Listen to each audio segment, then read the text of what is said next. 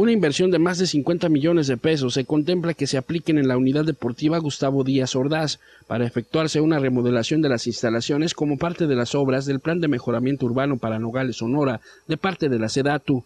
En esta unidad deportiva Gustavo Díaz Ordaz está, está el recurso de 50 millones de pesos para, como inversión para la remodelación de, de, las áreas deportivas, con una administración diferente en cuanto al uso, al uso de los espacios deportivos y un, y un proceso de mantenimiento también distinto, porque bien lo merecen estos espacios. La remodelación se contempla en su totalidad y consiste en hacer reparaciones y adecuaciones en el gimnasio municipal, las canchas de fútbol, campo de béisbol, puestos de venta de alimentos, baños, entre otras áreas.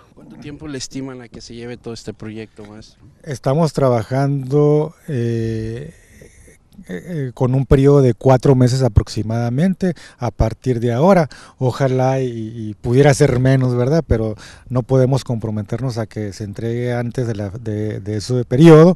Pero igual, pensamos que al momento de la entrega pues la gente se va a ver beneficiada en ver otras instalaciones con otra cara y con, y con, y con lo mejor, la oportunidad de desarrollar un mejor deporte. El Instituto del Deporte de la ciudad busca reactivar otros lugares para que sean utilizados durante los aproximadamente cuatro meses que durará la remodelación del recinto deportivo principal en Nogales. Estamos rehabilitando nosotros espacios en la Gómez Morín, en la Unidad de la Mesa, en Villa Sonora, eh, en las mismas colonias estamos rehabilitando algunas canchas precisamente para que las ligas o los deportistas sigan practicando el deporte y que esto no pare, que no sea pretexto para parar, para no hacer deporte, sino al contrario. Esta remodelación es el pretexto perfecto en el buen sentido de la palabra precisamente para llevarnos el deporte a las colonias y la pretensión es que se quede allá, ¿no? que de alguna manera nos va, nos va a ayudar esto.